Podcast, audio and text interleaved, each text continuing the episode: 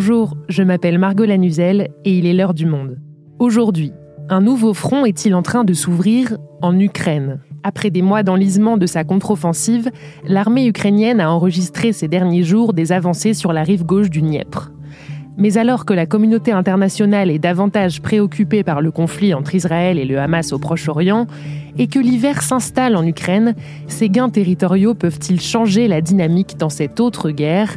L'armée ukrainienne est-elle en capacité de tenir dans les prochains mois qui s'annoncent très difficiles? Et face à quelle stratégie côté russe? Pour répondre à toutes ces questions, je reçois aujourd'hui Cédric Pietralunga, journaliste au service international du Monde, en charge de la rubrique Défense. Bonjour Cédric. Bonjour Margot. Avant de se pencher sur les toutes dernières évolutions, notamment sur le front qui s'ouvre sur les berges du fleuve Dniepr, Cédric, est-ce que tu peux nous dire où nous en sommes après 20 mois de guerre? On sait que l'armée ukrainienne mène une contre-offensive depuis le mois de juin. Quel est son résultat? Alors effectivement, les Russes et les Ukrainiens sont en guerre depuis donc février 2022, donc comme tu le disais depuis plus de 20 mois. Aujourd'hui, le front est totalement figé, c'est-à-dire que les Ukrainiens et les Russes se font face aujourd'hui sur un front une ligne de front qui fait à peu près 1000 km. L'objectif initial des Ukrainiens euh, lors de leur euh, contre-offensive qu'ils ont donc lancée au mois de juin dernier, c'était de réussir à, euh, si vous voulez, percer le système défensif russe dans le sud de l'Ukraine pour réussir à, le couper en deux, euh, ce dispositif, c'est-à-dire en fait réussir à transpercer jusqu'à la mer d'Azov et donc en fait isoler totalement la partie la plus à l'ouest de, des troupes russes. c'est pour ça qu'ils ont lancé donc au mois de juin cette offensive à différents endroits du front sud, la principale autour de Robotiné. Et en fait, ils ont très peu évolué depuis le mois de juin. Ils ont gagné quelques dizaines de kilomètres carrés, on dit 400 kilomètres carrés. Pour vous donner un ordre d'idée, lors de la contre-offensive à Kharkiv euh, à l'automne 2022, euh, les Ukrainiens avaient repris 12 000 km en quelques semaines. Là, on est euh, donc cinq mois après le début de ce contre-offensive, ils ont gagné à peu près 400 à 500 km. Et comment on explique qu'on soit si loin de l'objectif initial? Bah, Tout simplement parce que les euh, deux armées ont beaucoup évolué depuis le début euh, de la guerre en Ukraine. Souvenez-vous, au début, les Russes étaient, euh, on disait, mal préparés, mal équipés, ils avaient mal planifié leur opération. Ils ont évidemment appris en 18 mois de guerre et donc aujourd'hui ils sont beaucoup mieux préparés, beaucoup mieux installés, notamment sur cette ligne de front où euh, les Russes ont installé tout un tas de systèmes défensifs fortifiés. On parle de champs de mines comme on n'a pas vu depuis la Seconde Guerre mondiale, euh, de tout un tas de dispositifs de bunkers, euh, de tranchées. Et donc en fait ce dispositif que les Ukrainiens pensaient pouvoir percer je ne vais pas dire facilement, mais en tout cas réussir à les percer en quelques semaines, en fait, ils n'ont pas réussi cinq mois après à percer ce système défensif qui est fait en plusieurs lignes. On appelle ça la ligne Surovikin, qui a au minimum trois lignes de défense. Et donc à Robotiné, notamment, dont on parlait au, au début, ils ont percé la première ligne, mais il en reste deux derrière, et pour l'instant, ils bloquent dessus. Et les Russes vont eux-mêmes jusqu'à lancer une contre-attaque, notamment dans la ville d'Avdivka, dont on a beaucoup entendu parler, Cédric. Oui, effectivement. Alors, les Russes, depuis quelques semaines, euh, mènent une offensive euh, particulièrement importante, effectivement, autour de cette ville d'Avdivka, qui se trouve dans l'oblast de Donetsk. Donc, c'est à peu près le, c'est dans l'est de l'Ukraine. Et donc, cette ville qui, encore une fois, comme Bakhmut, n'a pas nécessairement un intérêt stratégique important. Pourquoi les Russes concentrent leurs forces à cet endroit? C'est parce que tout simplement, les Russes ont eux aussi besoin comme les Ukrainiens, de victoires symboliques, de montrer qu'ils sont encore capables de progresser. En termes militaires, on dit qu'il faut être à l'initiative. Et donc voilà, ils sont à l'initiative à Avdivka. Euh, ils sont en train de, créer une sorte de pince autour de la ville pour essayer de la prendre, de l'isoler. Pour l'instant, ils, n'y arrivent pas. Les pertes sont, paraît-il, énormes. Euh, il y a beaucoup d'images qui montrent des blindés détruits, des, troupes euh, bombardées. Mais en tout cas, il y a un, un point de fixation en ce moment, effectivement, autour de cette ville d'Avdivka. Et cette ville d'Avdivka, elle est aussi située dans le sud de l'Ukraine. Est-ce que ça signifie que c'est essentiellement euh, dans cette zone du pays que l'armée ukrainienne affronte les troupes russes aujourd'hui ou est-ce qu'il y a eu des affrontements ailleurs en Ukraine euh, ces derniers mois? Alors effectivement, il y a des points de fixation comme euh, on parlait de Robotiné où, les, Ukrainiens sont à l'initiative, Avdivka où les Russes sont à l'initiative. Après, il se passe aussi d'autres choses ailleurs, c'est-à-dire dans le nord de, de, l'Ukraine, tout au bout de la ligne de front, il y a aussi des affrontements importants où les Russes essayent aussi de reprendre l'initiative euh, vers Kharkiv.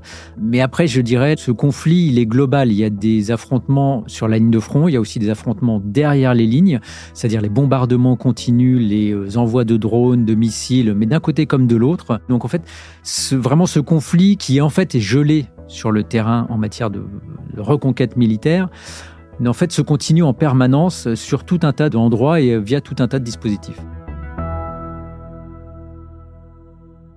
Donc en tout cas, Cédric, en ce début d'hiver, la situation ne tourne pas à l'avantage de l'Ukraine comme l'espéraient les alliés de Kiev. Non, clairement, la contre-offensive, comme, euh, comme je l'ai dit, euh, n'a pas donné les résultats espérés, malgré d'importantes pertes euh, chez les Russes, puisqu'on parle quand même de plus de 200 000 tués, même si aucun chiffre ne peut être vérifié de manière indépendante. Mais surtout, ce qui inquiète les alliés occidentaux, c'est la perspective de, de la guerre. C'est-à-dire que les Russes se mettent dans une perspective longue, c'est-à-dire que eux sont en train de passer en économie de guerre, c'est-à-dire de commencer à orienter leur économie pour soutenir l'effort de guerre, c'est-à-dire pour fournir en matériel, pour fournir en munitions, pour fournir en hommes, avec cette mobilisation rampante qui a toujours lieu euh, en Russie. Alors qu'à l'inverse, l'Ukraine, elle est en économie de guerre, mais c'est une petite économie, l'Ukraine, 46 millions d'habitants, contre 100, plus de 140 millions pour la Russie, je rappelle. Donc l'Ukraine ne peut tenir qu'avec le soutien occidental. Or, les Occidentaux, comme nous, ne sommes pas du tout passés en économie de guerre. Et donc aujourd'hui, euh, alors que le soutien de moyen et de long terme va devenir essentiel, il y a de grosses inquiétudes sur la capacité des Occidentaux à pouvoir assurer ce soutien, notamment en termes de fourniture de munitions. Les Européens avaient promis euh, plus euh, d'un million d'obus d'ici au printemps. On sait déjà qu'on ne pourra pas leur livrer. Les livraisons d'avions de chasse, que d'avions de combat qui sont réclamés par les Ukrainiens, ça met beaucoup de temps. L'entraînement qui a démarré des pilotes ukrainiens met beaucoup de temps. Donc voilà, il y a de vraies inquiétudes sur la capacité occidentale à soutenir l'effort de guerre ukrainien. Et par ailleurs, il ne faut pas oublier que donc euh, l'hiver commence, la saison froide commence. Souvenez-vous, l'hiver dernier, 2022-2023, avait été marqué par les frappes de missiles et de drones russes sur les infrastructures ukrainiennes, notamment les villes, les cibles civiles, les infrastructures énergétiques, les centrales électriques. Manifestement, les Russes ont l'intention de faire la même chose euh, cet hiver. Euh, les indications de, enfin les les experts euh, calculent que en fait, les Russes sont en train de faire des stocks de missiles et de drones pour frapper euh, cet hiver. Donc il y a manifestement une intention russe de, de, faire mal à la population ukrainienne cet hiver. Or, je rappelle, l'hiver dernier, ça avait été un hiver doux. Il avait fait finalement assez peu froid. Les températures euh, basses avaient duré très peu de temps. Or, on ne sait pas ce que sera l'hiver cette année et donc il pourrait être potentiellement plus difficile pour la population ukrainienne.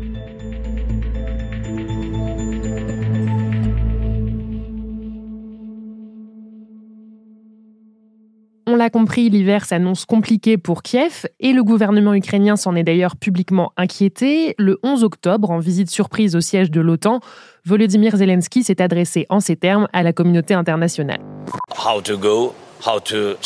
Comment faire? Comment survivre pendant ce prochain hiver? C'est l'un de nos plus gros défis. Mais nous nous préparons.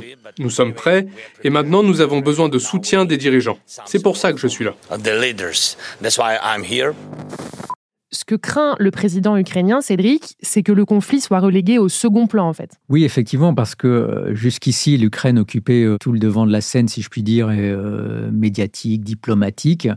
Euh, l'ouverture euh, de, ce second conflit, euh, je dirais, d'impact mondial, donc entre Israël et le Hamas dans la bande de Gaza, détourne une partie de cette attention diplomatique certainement, médiatique encore plus, mais aussi en termes de ressources. Et c'est là l'inquiétude du président Zelensky, c'est-à-dire que, on l'a dit, l'Ukraine ne peut tenir qu'avec le soutien occidental.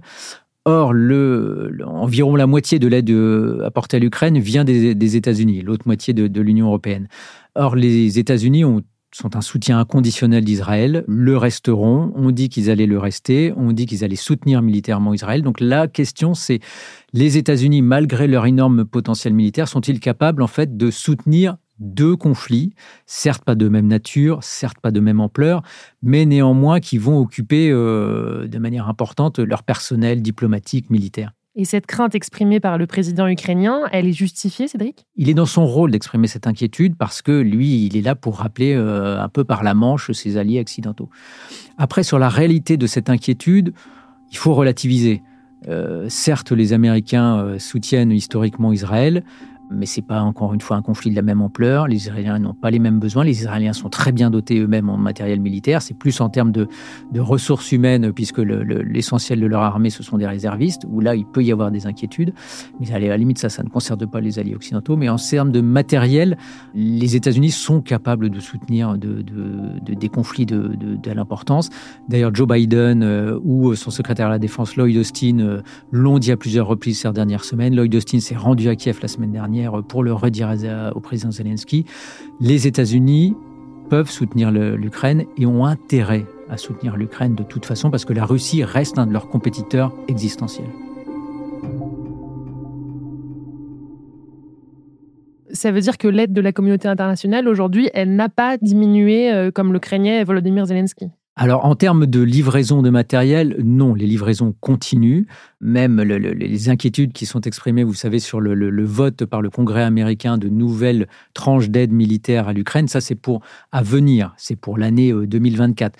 Là, les États-Unis continuent à livrer du matériel sur des tranches d'aide qui ont déjà été votées, qui sont déjà validées. Donc, à court terme, il n'y a pas d'arrêt de, soutien militaire. Les pays européens continuent aussi de faire de nouvelles annonces de livraison, de matériel, de, blindés, euh, ou tout un tas de choses. Donc, ça, ça continue. C'est plus, encore une fois, sur la durée, où là, c'est euh, à quel moment on décide de continuer et de se mettre en économie de guerre ou pas.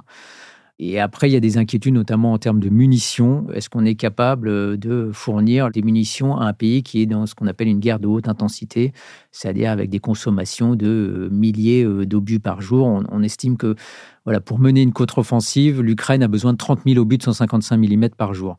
Aujourd'hui, la France, par exemple, livre 1500 obus de 155 mm par mois à l'Ukraine, pour vous donner l'idée un peu du gap.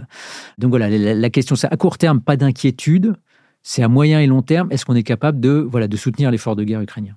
Tu as évoqué le soutien de la France, Cédric. La France euh, entraîne aussi des recrues ukrainiennes euh, qui vont être envoyées sur le front. Je crois que tu as assisté à un entraînement de ces futurs recrues. Oui, alors effectivement, la France participe, comme d'autres pays euh, européens, à, la formation des soldats ukrainiens dans un camp militaire dont on ne peut pas donner la, localisation en France, mais que effectivement j'ai eu l'occasion de visiter.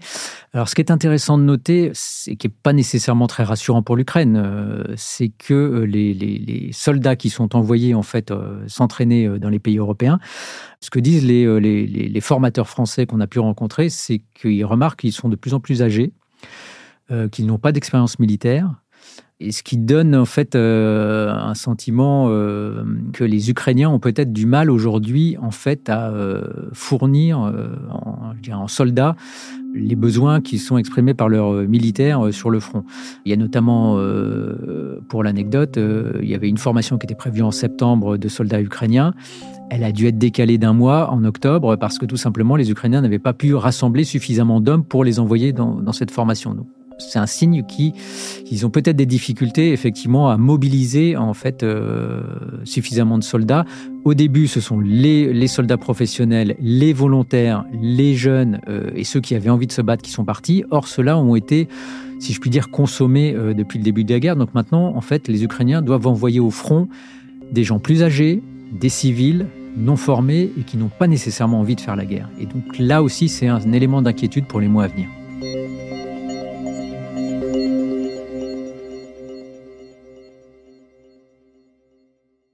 Ok, donc venons-en aux toutes dernières évolutions. L'armée ukrainienne s'est félicitée, je l'ai dit, d'importantes avancées sur les bords du Dniepr, à l'ouest du pays.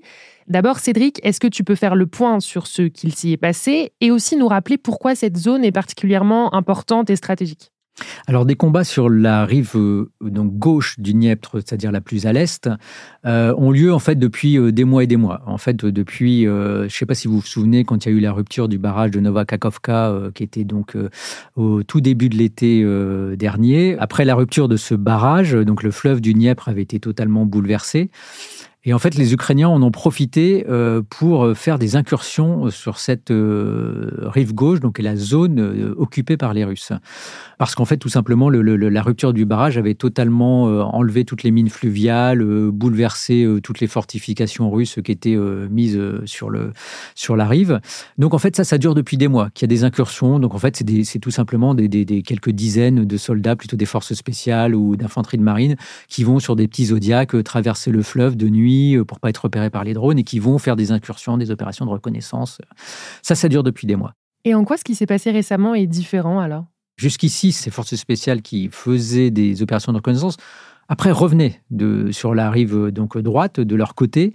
Et, sauf que depuis euh, septembre, en fait, ils se fixent, ils ne reviennent plus, et ils ont petit à petit commencé à établir ce qu'on appelle des têtes de pont, c'est-à-dire à différents endroits de la rive, ils ont commencé à s'installer, à fortifier leur position, à amener du matériel un peu plus lourd, c'est-à-dire des mortiers, euh, des, petits véhicules, et en fait à élargir tout doucement ces têtes de pont.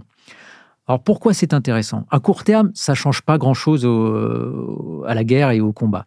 À moyen terme, ça peut être un moyen de préparer en fait un franchissement du Dniepr. Le Dniepr, c'est un grand fleuve. Les rives, c'est à peu près un kilomètre euh, entre les deux rives euh, de large du fleuve. Donc c'est un franchissement qui serait difficile à mener euh, si les Ukrainiens voulaient tenter d'attaquer par cet endroit. Mais ça peut être intéressant parce que rappelez-vous, on, a expliqué qu'en fait sur tous les autres endroits du front, en fait les positions sont figées. Ni les Ukrainiens ni les, ni les Russes n'arrivent à avancer parce que c'est trop fortifié, trop de champs de mines, trop de tranchées, trop de tout. Sur la rive du Dniepr, il n'y a pas grand-chose en fait, parce que justement le, fleuve, c'est ce qu'on appelle une coupure humide euh, qui est naturelle et donc qui empêche l'ennemi de passer. Si vous arrivez à passer, et si vous arrivez notamment à faire franchir non seulement un nombre de troupes important, mais aussi des blindés plus lourds, des équipements plus lourds, ça veut dire que vous avez potentiellement la capacité d'exploiter un nouveau front et donc de tenter une percée. Et là où c'est intéressant, c'est que les Russes ont très peu fortifié leur rive du Dniepr. C'est-à-dire qu'il y a très peu de tranchées, il n'y a pas de champs de mines, à part un peu le long du fleuve, mais qui peuvent être euh, éliminés ou en tout cas contournés. Et donc, si les Ukrainiens arrivent à percer à cet endroit, ils peuvent, dans ce cas-là, exploiter beaucoup plus rapidement et donc tenter de, en fait, tout simplement déstabiliser le dispositif russe.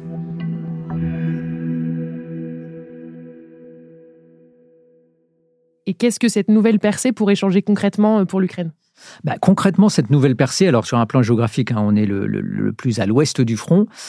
En fait, s'ils arrivent à percer à cet endroit, qu'est-ce qu'ils ont en face? La Crimée, la péninsule de Crimée, qui est le cœur de, du, dispositif russe euh, en Ukraine, qui est l'endroit, elle a été annexée, je, vous le rappelle, la péninsule en 2014 par les Russes. Pour eux, c'est existentiel. Ils ne peuvent pas perdre la Crimée. Ce serait, s'ils perdent la Crimée, euh, c'est la fin pour Poutine. Donc ça veut dire que si les Ukrainiens arrivent à percer à cet endroit, à traverser le Dniepr, après il y a 80 euh, km euh, pour atteindre euh, la Crimée, donc c'est relativement près.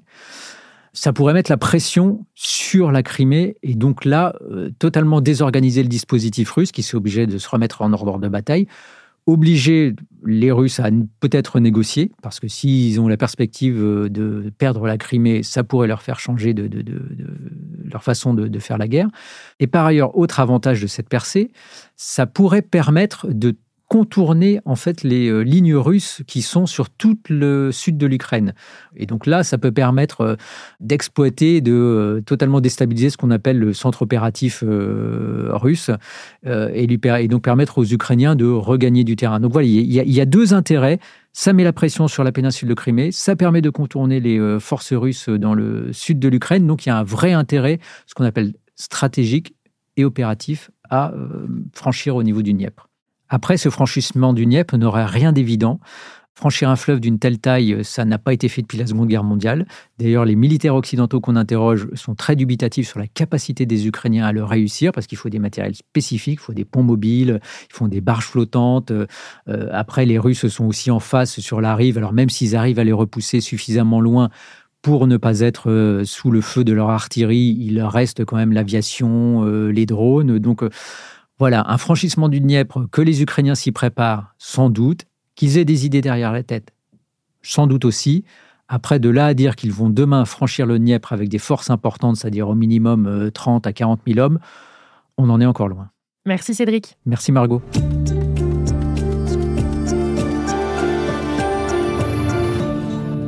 Cet épisode a été produit par Marion Botorel et Garance Munoz et réalisé par Amandine Robillard. Pour suivre l'évolution du conflit en Ukraine et lire tous les articles de Cédric Pietralunga sur le sujet, je vous invite à vous abonner au Monde. Une offre découverte dédiée aux auditrices et aux auditeurs de l'heure du monde est à retrouver sur le site abopodcast.lemonde.fr. Merci de votre fidélité et à demain.